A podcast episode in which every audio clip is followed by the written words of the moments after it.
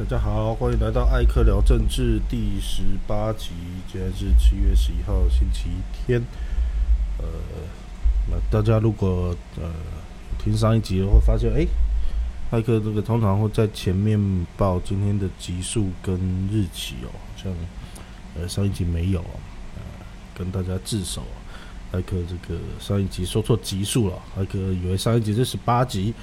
后来在剪接的时候，才发现，哎，原来上一集是十七哦，今天才是十八集哦，所以上一集比较没有礼貌，没有跟大家问候，也少了这个集数跟日期啊，希望大家不要见怪。那人非圣贤，孰能无过哈？因为这个艾克的设备啊也不够，经验也不足，所以如果要重新录个前言，这个剪接的话。呃，要花蛮长的时间的哦，所以阿哥就偷了一个懒啊，希望大家可以见谅。那各位好朋友，呃，不知道这个周末大家过得怎么样呢？艾克其实艾克住的地方是在呃呃闹区的，是属于闹区，就是如果是没有呃现在三级警戒的话，应该是这个假日人蛮多的一个地方哦。那前一阵子。警戒的时候人蛮少的，那今天艾克有因为要买一些东西，所以有有到户外去，那发现这个人慢慢多了，那很多这边的商家，因为其实这个我这边这个区域是平常是呃国际客会非常多，那所以三级警戒开始的时候就是完全没人，那很多商家都没有开的哦。那今天发现很多呃休息很久的店也都开了，呃，看得出来大家这个就是可能艾克之前讲的哦，那个没有伪解封这回事了哦。呃，当政府说出解封这两个字，不管前面有没有伪哦，在大家的主观心里面都已经有一种疫情最严重的时间已经过去了，那似乎已经可以出门走走的这种心态。那所以看起来实实际上也是如此哦，实际上也是如此。那这也就是这几天为什么指挥中心陷入了这个未解封的指引，让从地方政府到很多店家都非常的呃有非常多的抱怨，包括许多的这个家长啊，到目前为止还是暂时不能把小孩子送去安心班哦补习班。但是，呃，却发现有的地方却却可以去逛博物馆哦，可以看电影哦，会让这个许要为生计打拼的，尤其这种双薪家庭的父母们哦，感到非常的难以接受哦，质疑这个政府的标准到底在哪里哦。这就印证了上一集艾克讲的哦，如果当呃指挥中心你的所有的指引。跟这个防疫措施，你没有完全依照科学的角度来考量，而是受到这个媒体或者是感受到民众的压力而任意的去做新的规划。那在没有规划好的状况之下，就会造成你自己里外不是人。哦，这一这一次这个维解封的事情，我跟之前的态度比较不一样。其实我一直来说，我上一集也说，其实我不会怪指挥中心哦。怎么说？因为其实大家如果有在 follow 这个疫情的相关的新闻或评论哦，其实在他宣宣布这些维解封措施之前，呃，难得的这个不管是哪一台哦。都一直吐吐，就是都一直在报道这个可能会解封的消息。那也去做了很多这个，比如说街访啊，或者是意图在这个稿子里面呃呈现一种大家坐不住了，大家忍不住、关不住，很想要出来的这样一个氛围。那再加上呃，去采访了很多的店家，然后去拍了很多这个。当时路那个很多的商店都不没有营业，大家很苦的这些的新闻。我我要是指挥中心，我要是官员，我也会感受到一种，其实全国民众都在等着我宣布一些比较宽松的措施，来让呃民众可以透透气，或者是让这些店家可以有比较好的这个营业的收入。OK，如果我是指挥这么想，那既然你们的这个呼唤这么大这么强，那看起来跨跨电视台不同党派的有也有都一样的消的讯息，那我应该呃回应民意，我去规划一些哦相关的微解封措施，我希望大家在真的离开疫情的威胁之前哦，可以啊有一个比较跟之前比起来相对比较宽松，但还是能达到效果的作为。结果没有想到，他宣布了之后，你会发现反而变成第一，呃，各个地方政府会有意见，再来是家长有意见，再来是店家有意见。啊，你们这这开放了可以内用，什么不是很好吗？那地方政府有疑虑啊。啊，不有本来想说双北有疑虑很正常，结果夯不啷当，结果现在连高雄、哦桃园都都都不开放。啊，搞到今天，连本来开放的台南也都不敢开放了。那店家也是哦，店家本来也是很期待，结果店家看到你的所谓的“微解封”的指引之后，发现做不到或难度很高，那也回过头来骂你。那家长这一块更不用说了哦。这个指挥中心现在回回想起这前几天的决策，一定会觉得非常的冤枉。呃，不过我们回过头来啊，我为什么一直说要用科学来防疫哦？我可以理解指挥中心想要呃适度的呃让大家有比较宽松的这个三级警戒，但是你做好准备了吗？微解封三个字讲起来很简单，但是这针对不同的行业、不同的营业项目，甚至不同的对象，其实它可能有不同的太阳需要去解决。啊，问题是非常多的。指挥中心当然会说，我是中央，我发布指引，各地方政府去执行哦。那其实这是最偷懒的一个想法，我不能说他错。严格上来说，他也没有错。但是你的指引毕竟是最高的指导原则。如果你的指引不够清楚的话，各个地方政府基本上也没有办法指，也没有办法去做，这就会造成，就像馆长就说，你的健身房的开放的的这种条件，你这个真的知道健身房是怎么运作的吗？不要群聚 OK 嘛，戴口罩 OK 啊，器材不能共用。我不知道指挥中心有没有去过健身房哦？去健身房，大很多人，除了啊，当然你去上团体课的哦，可是连团体课也一样。你的器材就是因为你家里买不起器材，你要用这些器材，所以大家会去嘛？那你有可能一个会员一套器材嘛？我又不是只用一项，我可能要用椭圆机，然后我要去做重训，这些东西有可能不够用吗？那你这个指引定出来，你叫业者怎么去执行呢？这是非常荒谬的事情哦。再就是另外另外一个，我在粉粉砖上也有特别写的哦。人家问你打麻将的时候，陈松你的回答是什么？第一，他打不出来，我觉得打不出来就说打不出来，就我们带回去研究这这个这题就算了。他老人家不知道是头脑坏掉，还是突然脑袋哪里不对劲。他就笑，然后先生四下看一看，然后发现没有人可以救他，然后在台上笑成一团了。我首先就非常谴责这种，你在台上笑什么？你开的叫防疫记者会，你身上背负着是七百多条的人命。哦，你不要说我为什么把责任给他，因为三加十一，他说他要负责，虽然说他到现在没有负半点责任了，不过你，你最没有资格就在台上笑。你在笑什么？多少人因为三加十一的决策到现在？生计受到影响，亲人往生，或者自己还在被隔离当中，你笑得出来？而且你还不是一个人笑，你们台上全部都在笑，你们好意思吗？你们做的很好吗？好，笑完之后还是没有答案。陈志忠不脑头脑在想什么？他他告诉你，他告诉我们什么？诶。这个抓打麻将，这个应该是因为那是赌博行为，你有病吗？打麻将是赌博行为吗？世人这世人的家庭麻将是赌博行为吗？卫生麻将是赌博行为吗？好，就算你认识他是赌博行为，那干你什么事啊？卫福不抓赌博吗？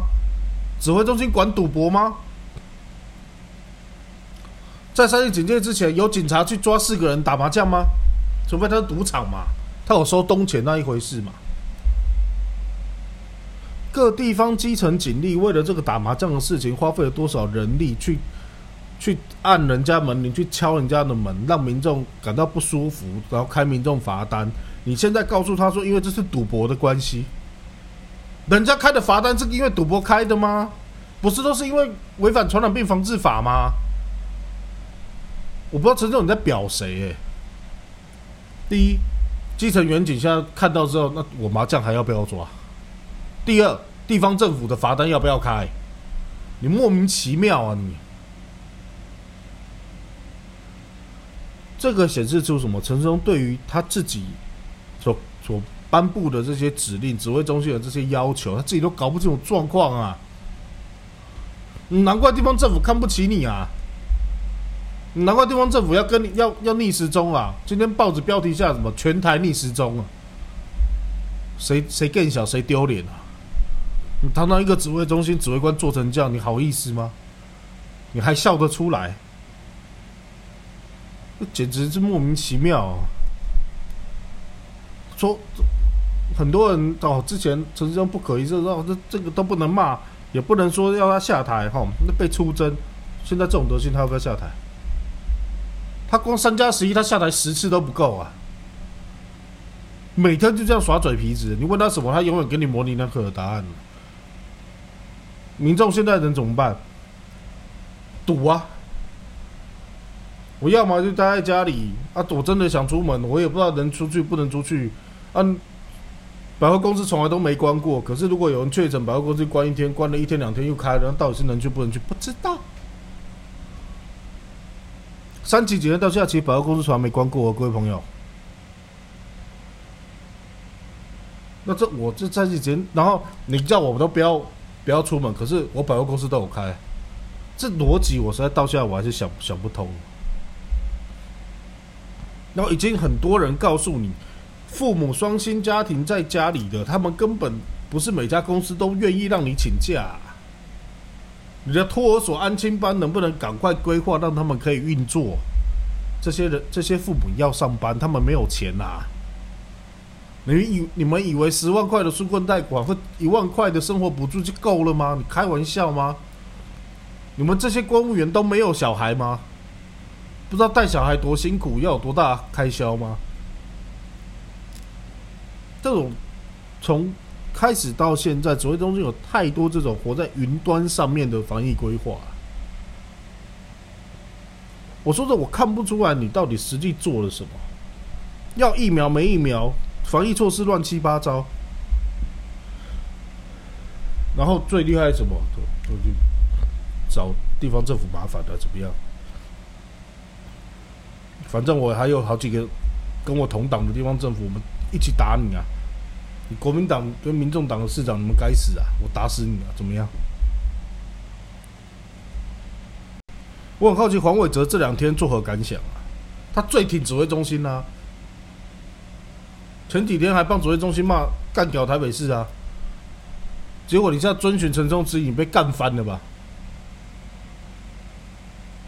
哦，最最差最差的就是黄伟哲这样子的决策模式。啊，我因为说真的，台南市疫情确实不严重。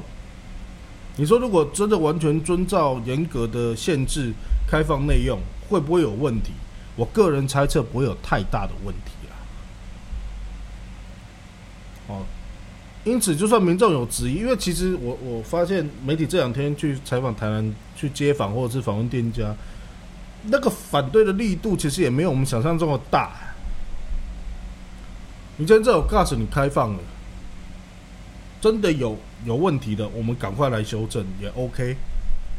那一个领导人最最怕的就是像黄伟哲这样，我开了被骂两下我就缩回来。那只能凸显你的无能跟草包啊！跟谁很像？这就跟马英九超像。我想做，啊，人交钱，啊，给给给丢等来要买买好吧？人家看不起你的。以前商鞅为什么法律有用？他第一根柱子在东门，人家如果可以扛到西门去，他给他一万两黄金啊，他给了。这个叫做，这是叫你要有你的威望，跟你你对你法规执行的你这个魄力啊。就你现在变父子骑驴啊！我我要做，人家讲我不做，那我再发动一批人说要做，那你要要做还不做嘞？这奇怪呀，真是。不过黄伟哲，大概你自己要想想，就是这就是指挥中心给你这的指挥中心害你的吧？讲的不清不楚，那你照做也不对，不做也不对。那那家可怜，那没办法，你你感动了呀？你们之前都不讲话啊，别人在出事的时候，你们当做没看到，跟着一起打。现在轮到你自己了吧？怎么办？没有怎么办呢？凤山的加速市场不是也一样吗？偷打疫苗怎么办？没有怎么办呢？不要那么多政治啊！就这句话，其实就十八集里面讲了十七集啊！不要那么多政治，好好防疫很难吗？好，再我们谈第二个议题哦，就是这个海地哦。那海地这个总统被暗杀的，我们友邦的总统被暗杀身亡哦，当然是我们也感到非常难过。但是呃，去看了一下这个新闻，其实就会看到很多，因为平常海地我们比较陌生，但是因为这个新闻都多了一点这个相关的探讨。哦，大概也了解了海地的这个状况，呃，就你会发现国际舆论出现了一个声音哦，大家不知道有没有看到？呃，我不知道大家对海地的印象是什么。那我我老实说，对埃克来埃克也没有常常去关注这个国家。那有印象大概就是内战啊，哦，这个种族屠杀啊，或者是之前有这个严重的这个传染病啊，然后再来又遭受过地震、海啸等等等等的。这个感觉是个比较呃落后，那也比较多灾多难的国家。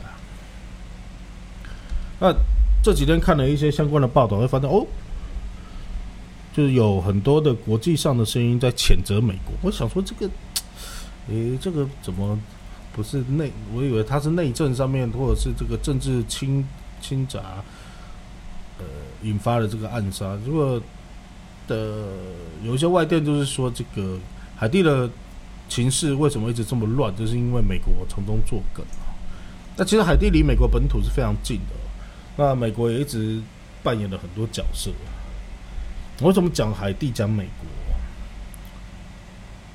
因为艾克最近在看一本书，我刚看完他的这个第一部，他后面还有一个续篇。这这本书叫《思路》，这本书很特别。呃，他。把这个，呃，他关注的点放在这个中亚国家哦，比如说这个，应该以地域上来说，我我用现现代国这这些这个地域上的国家来来说这个地区啊，包括以色列啊、黎巴嫩、叙利亚、沙特阿拉伯、伊朗、伊拉克到阿富汗啊、呃塔吉克斯坦啊、亚塞拜然，就这大概这一个区域哦，就大概在欧洲跟亚洲。哦，就是呃，用西方的观点，就是远东跟这个欧洲大陆的中间这一个地方，哦，它从这个古罗马时代一直哦，甚至史前时代一直到近代，哦，在分析这个地区的这个历史，还有它在国际的贸易、政治、军事体系上面的重要性，跟它带来的重大历史事件跟进程，还有相关的分析等等。呃，在十九世纪，就尤其一次大战之后，美国这个美国也开始越来越强盛。你会发现，其实美呃这个地区上，从冷战整个冷战时期到现在，美国有占了很大的这个角色。那当然，美国每一次扮演角色的在国际上的角色的时候，他当然都自诩为这个呃。民主自由国家的这个捍卫者啊，所以他都会说我是我要捍卫哪里哪里的民主政权，我要支持哪边的人民的民主，巴拉巴拉巴拉讲很多，包括对台湾也是一样。上礼拜这前几天的除了海地之外，还有两个新闻哦。第一个新闻是阿富汗，从九一一之后，乔布斯总统攻打阿富汗到现在二十几年哦，呃，上就这礼拜，美国完全撤出阿富汗，这个撤出其实蛮有趣的哦。我们都知道，美国美美国在阿富汗搞了搞了这个国家二十几年哦，呃，说是把塔利班塔利班赶走，把神权式政权赶走，可是其实到后面这几年，本来前最前面打打下来的，就的那些所谓政府军占领的、成功占领或收复的这些领土，其实在这几年又慢慢又缴回去了。哦那个比例其实到现在可能不到百分之十，还在政府军的掌控。也就是说，陈全是政权跟塔利班又回来了。那当然，这个美国所扶植的这个民主政府哦，就当然很希望美国继续的协助他们哦，捍卫这个阿富汗的所谓合法政权。但是美国上一半就绕跑了。当然，他他说要交给这个其他国家来帮忙协维持。呃，阿富汗的政局当然是有讲，但是他没有跟人家说什么时候走，所以上礼拜发现一个非常好笑的事情，他走的时候，他走的时候没有讲，所以那个阿富汗里面最大的美军的这个空军基地就放空城，由他们全部跑了飞了，然后就是当地的民众啊，甚至叛军啊，就进去洗劫一空，然后庆祝，然后阿富汗的政府完全不知道。这个叫什么？这个就叫做留下烂摊子就跑。我就奇怪，阿富汗不是你所谓的民主政权吗？你明知道你走了之后，神学是塔利班马上就回来，那你为什么要走呢？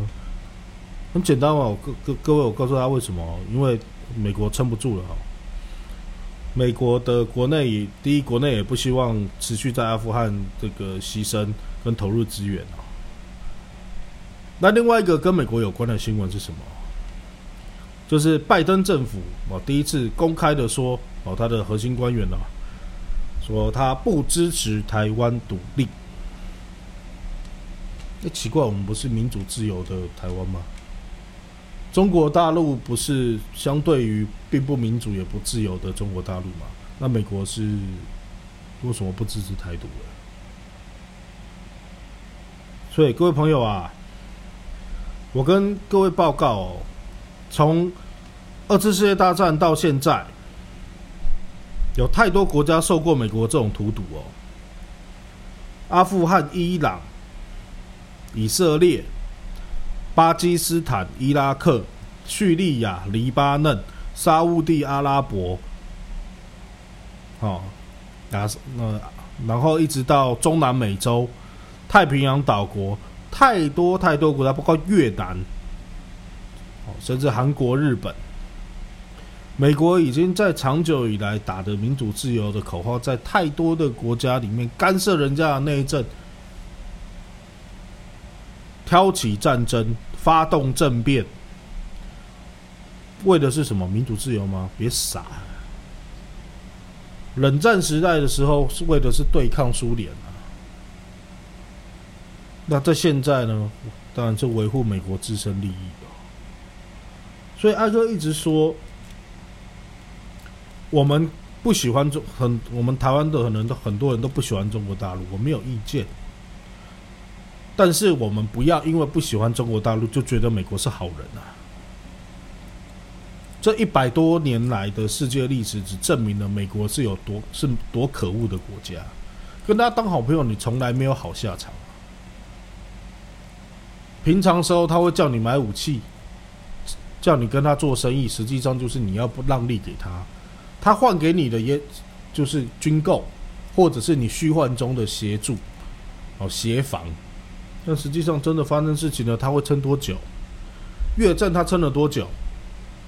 阿富汗撑了二十几年，这已经是美国在国外用兵最长的时间了。你觉得他还会撑多久？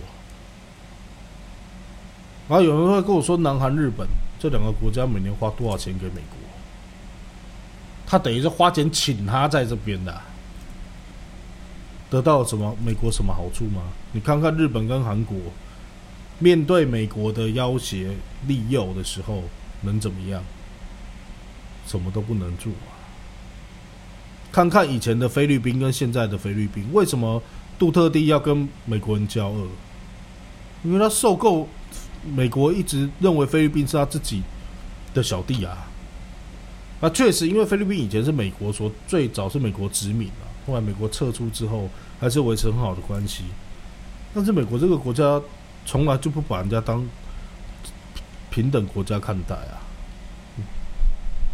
那如果如果跟他们有正式邦交关系的国家都是这样子，那你们觉得美国对台湾是什么样的心态嘞？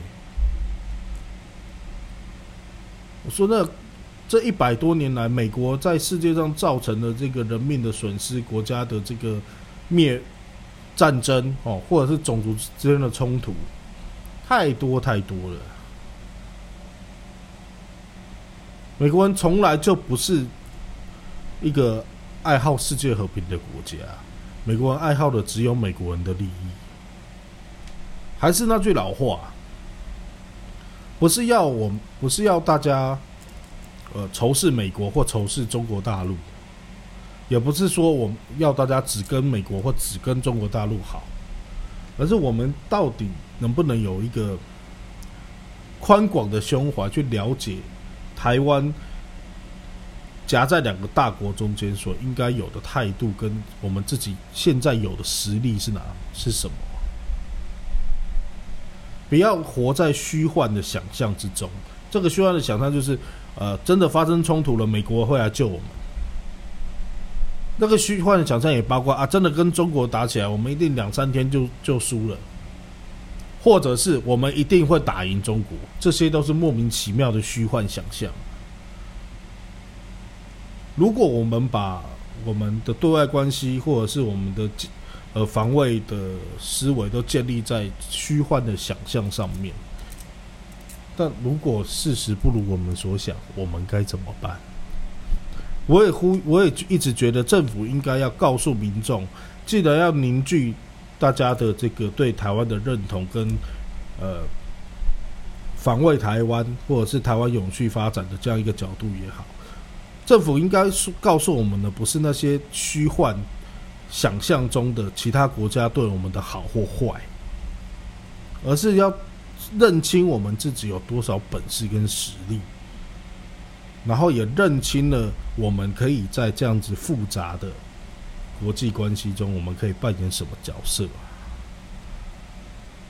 如果我们做不政府做不到这一点，那民众也跟着政府在活在虚幻之中。